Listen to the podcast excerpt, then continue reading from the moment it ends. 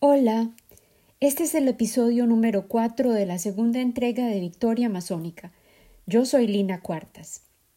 Nuestro episodio de hoy se titula Renacer. El capullo decapitado vuelve a desplegar sus pétalos. Ante todo, feliz Navidad. Tal como prometí, estoy de regreso con mi historia de natividad, en el sentido original de la palabra, que es un nacimiento, un desplegar de nueva vida y de nuevos comienzos. Y es que después de que mi madre, María del Pilar Uribe, murió en un traumático accidente de tren, en realidad volvió a nacer. Su decisión fue regresar y volver a comenzar. Aprendió a tejerse unos nuevos pies, como ella decía, para volver a aprender a caminar. En un cuento que me escribió acerca de quién era ella antes de su accidente, me compartió. Había una vez una niña muy linda y muy callada, porque se sentía muy sola, porque su papá se había ido y no iba a volver. Ella lo extrañaba porque lo quería mucho y porque él la tenía acostumbrada a contarle todas las noches unos cuentos maravillosos antes de dormir, y esa era su mayor alegría. A veces, cuando todavía vivía en la casa, pero llegaba tarde en la noche o no llegaba, ella lo esperaba muy triste y lloraba hasta que se quedaba dormida. Ahora parecía que él no iba a volver, y esa sensación de soledad y de abandono la hacían alejarse de los demás. Se sentaba sola a leer en los recreos, evitaba conversar con sus compañeros y hermanos, no hablaba mucho con su mamá. Siempre estaba pensando en aquella persona que se había ido y se había llevado su amor, su alegría, su fantasía. Extrañaba intensamente esa voz, la voz de su papá, llena de misterios, de posibilidades, de aventuras, de color y de vida. Nada volvió a ser igual. Ya no quiso volver a tener amigos y no confiaba en nadie. Siempre tenía miedo de volver a encariñarse con alguien que también se alejara. Así, al menos, no sufría. Su único consuelo era recordar y esperar. Tal vez, un día, él volvería y traería nuevos cuentos, nuevas historias, la felicidad. Así pasaron muchos años y ella trató de olvidar a su papá. Lo enterró en sus recuerdos. No quiso volver a hablar de él. No quiso nunca más volver a ver sus fotos.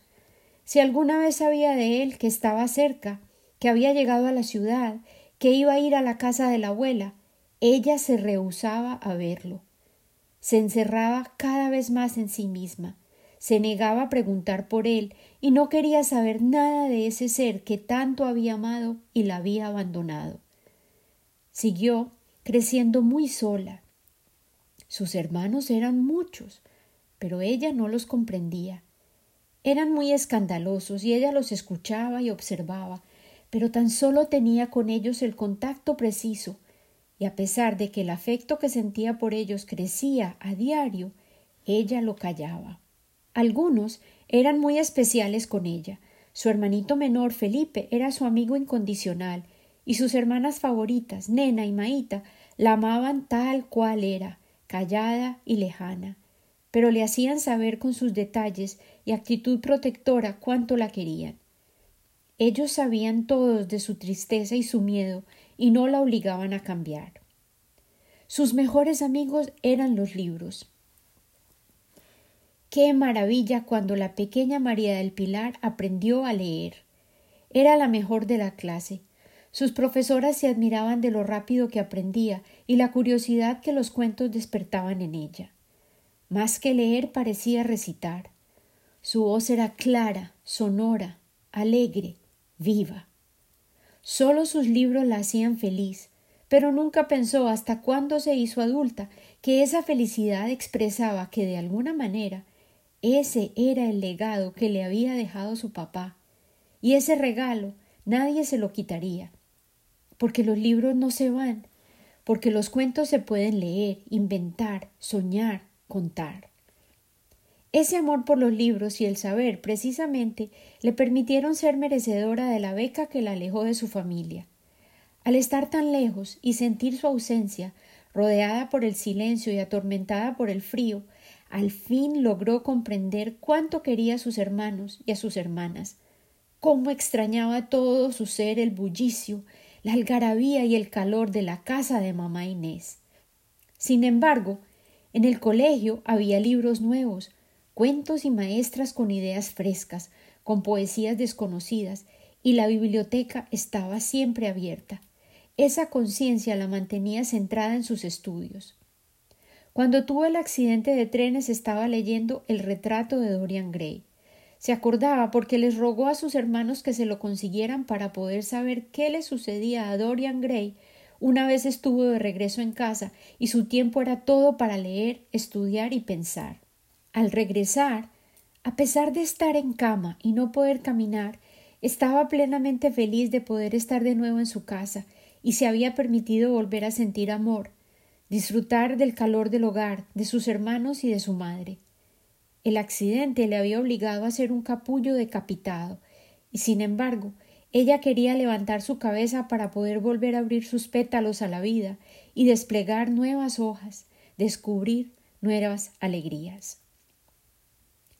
La esencia de la victoria masónica se destila de la flor, y entre las culturas nativas de la selva amazónica esta condensación se valora altamente por el poder que tiene de ayudar a quien la huele o se la aplica a aceptar el proceso de la muerte física y facilitar el tránsito hacia la muerte para los pacientes terminales. Su aroma permite corregir los temores relativos a la muerte y al elevar la vibración del cuerpo, catalizar los procesos de transformación y la liberación emocional de traumas y temores. La victoria masónica inspira la voluntad de emprender nuevos caminos. Su presencia misma constituye un portal que desbloquea los períodos superados de la vida para avanzar hacia nuevas estructuras de pensamiento. Mientras yo más me sumergía en el estudio de las propiedades que se le asignan a la victoria masónica, era imposible no ver el paralelo con la vida de mi madre, en la que una y otra vez se vio obligada a liberarse del pasado para poder avanzar hacia el presente, integrando las experiencias que vivió hacia una nueva orientación. La victoria masónica tiene la facultad de abrir el subconsciente para permitir que entre la luz, mecanismo que la planta misma utiliza para florecer de noche, y así emerge hacia una nueva manera de ser, una nueva existencia. Mi madre logró, después de su accidente, acoplarse de nuevo a los ritmos de su casa, se convirtió en un ser cuya vulnerabilidad y presencia amalgamó a todos aquellos que la rodeaban para hacerse partícipes de su bienestar y recuperación. A pesar de los juicios médicos y los diagnósticos que dictaminaron que ella no lograría caminar antes de someterse a un año de terapia y tal vez nunca podría ser funcional e independiente, ella y su ejército de ayudantes se dedicaron a cuidar su mente, cuerpo y alma para facilitar lo que ella llamó tejerse unas nuevas piernas. Al fin resultaron ser seis meses el período que tuvo que pasar en la cama, pero las compañeras del colegio y las maestras le traían todas las tareas y los libros para que ella no se atrasara. Su hermano Rafael, a quien le decían Cuco, se dedicó a cuidarla y permanentemente se aseguraba de que no le faltara nada. Le ayudó a crear un escritorio sobre la cama para que estuviera más cómoda y la animaba a practicar los ejercicios para que cuando se volviera a parar pudieran bailar. A María del Pilar le fascinaba la música de Lavillos Caracas Boys, la Sonora Matancera, Celia Cruz, todas las grandes orquestas, y él le traía discos para animarla a caminar de nuevo. Antes de irse de la casa, a María del Pilar sus hermanos aún le decían pica o pica miona cuando la querían molestar. Pero, al convertirse en el centro de visitas, conversaciones y actividad de la casa después de su accidente, se convirtió en la niña María, y mucha gente venía a escucharla hablar y contar cuentos, o a contarle sus propias penas y dejarse aconsejar. Otra pica muy distinta comenzó a madurar. Esa pica comenzó a perdonar, y hasta el rencor que antes sentía por su papá quiso soltar. Ya no quería tener esa amargura en el corazón. Se dio cuenta que gracias a él amaba los libros. Era por él que amaba las palabras, y se animó a abrir el corazón para soltar ese dolor y volver a amar y dejarse amar. Con sus propias palabras, ella misma me quiso escribir y luego que yo pudiera contarles a mis hijos quién era ese abuelo Felipe, papá Felipe para ella, a quien tanto añoraba y quien la abandonó, creándole una herida que aunque cicatrizó, yo creo que nunca sanó. Mi madre escribió este testimonio acerca de su papá Felipe. El abuelo Felipe era un personaje importantísimo. Llenaba la casa de alegría con sus cuentos, con esa voz, siempre sonriente, siempre hablando de seres y sucesos extraordinarios. En sus historias no cabía la tristeza. Todo era felicidad. Las casas eran bellas, los paisajes espectaculares, los niños felices y la gente buena. Para todos sus hijos era tan importante que llegara papá, que comiera rápido. Sirva pues, mamá Inés, suplicaban, para correr a empillamarse y empezar a soñar con esa voz hechicera y maravillosa que los hacía viajar desde su casa pequeña y pobre hacia castillos, palacios, aventuras, caballeros, mujeres valientes y osadas campañas que parecían imposibles. Cada noche ofrecía un viaje diferente, a esos países donde las flores hablaban, los ríos reían, las montañas abrazaban, donde todos estaban bien y hallaban soluciones a todo problema, donde había buenas voluntades y almas serviciales. Los personajes se ayudaban, se querían, progresaban juntos. Siempre aparecía alguien que arreglaba las cosas. Todo tenía un final feliz, o un desastre resultaba ser el comienzo inusitado de una nueva gesta. Todas las noches los cuentos terminaban en puntos suspensivos y empezaba a vislumbrarse que ya llegaba otro, todavía mejor, que continuaría a esa misma hora y por ese mismo canal a la noche siguiente. La voz de don Felipe nos transportaría a nuevos mundos y él mismo ofrecía la invitación infaltable a volver al mismo lugar de este encuentro si querían saber el final. Hoy al leer las palabras de mi madre pienso que tal vez por eso la vida misma de ella se convertiría para la pequeña niña María en una faena donde ella misma tendría que ser su propia heroína, donde sobreponerse no era una opción, sino la única alternativa.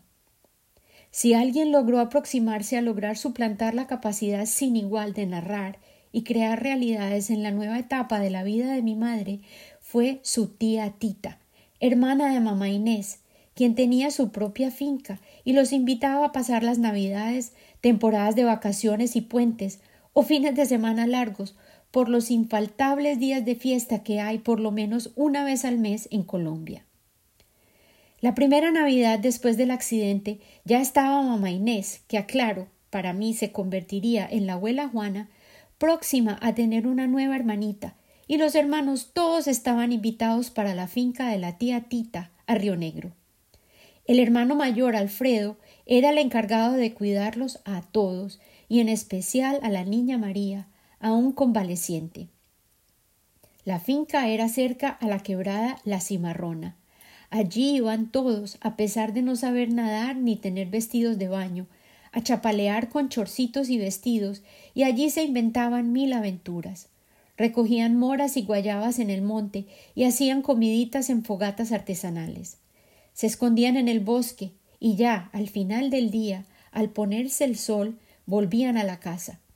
La tía Tita siempre se tomaba sus aguardienticos con mango verde o tomate de árbol y sal, y se le ponía la voz ronca como de hombre, y los perseguía por toda la casa, y al llegar al cuarto donde todos se acomodaban en catres y colchones, prendían la lámpara de petróleo y ella comenzaba a contar cuentos. Mi madre decía que lo mejor de esa casa era que no había luz, y entonces olía siempre a carbón, por la estufa de leña en que se cocinaba todo, y a petróleo, por las lámparas con las que tenían que iluminar los corredores para poder deambular. La casa era muy grande, y a mi madre le daba mucho miedo la oscuridad, de manera que Alfredo, su hermano, sostenía una lámpara de petróleo y todos bajaban al lugar de los cuentos, que era un bosque sombrío que había detrás de la casa, y la tía Tita decía que allí, con el frío, no les podía dar miedo. Por supuesto era al revés, de manera que los hermanitos mayores recogían palos y maleza seca para armar una fogata enorme, y allí, afuera, la tía empezaba a contar los cuentos de miedo. Los favoritos y que siempre le pedían era el, el de la llorona, el del sin cabeza y la madre monte. Ya se los contaré. Esos cuentos todos se los contaré, prometido. A pesar de que se llenaban de miedo, la pequeña Pica descubrió que en las historias de terror también había deleites. Cuando al fin volvían a la casa a dormir, todo era oscuro, muy oscuro, y Pica pedía dormir con Alfredo, que la traía cargada desde el bosque para que no se fuera a tropezar en la maleza. Ella le decía al oído Alfredo, dormí conmigo vos que sos el más grande. Sin falta, la tía Tita se tapaba la cabeza con una sábana y aparecía a espantarlos, haciendo ruidos aterradores, y decía ya va llegando, ya llega. ¿A quién nos comeremos? Todos los pequeños se abrazaban a su compañero, y de pronto la tía Tita prendía una linterna, y todos se morían de la risa al ver que, en efecto, era tan solo la tía Tita. La tía Tita sabía hacer de todo. Les enseñó a cocinar al aire libre, en una olla enorme, en la que el menú casi siempre era sancocho o sopa de lo que hubiera. Era todo un ritual, ir al mercado, traer el mercado en costales. Luego, entre todos pelaban las papas, las yucas y los plátanos. Iban juntos a recoger el agua de la quebrada cimarrona, y algunos eran los encargados de coger la leña y empezar el fuego sobre el que montarían la olla para hacer el almuerzo. Luego volvían a la casa por la carne para el sancocho, y si había que matar la gallina, eso también lo hacía la tía Tita. Desplumaba, descuartizaba y preparaba a la pobre ave, y comenzaban a rodearlos los olores del aromático caldo que estaban preparando entre todos.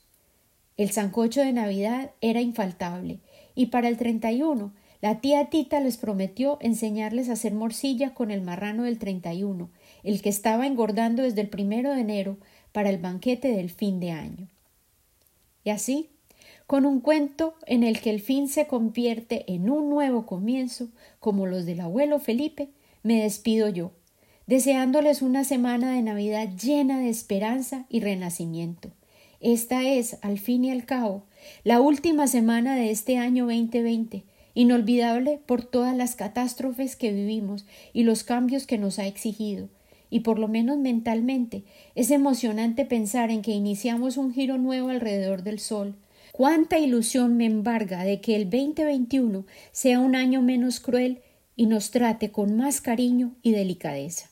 Te invito a regresar en este mismo canal al comenzar el año nuevo para escuchar el recuerdo de un 31 de diciembre inolvidable que vivió mi madre. Un 31 de diciembre en el que la búsqueda del marrano para la fiesta se convirtió en una nueva aventura. Con mucho amor, siempre, Lina.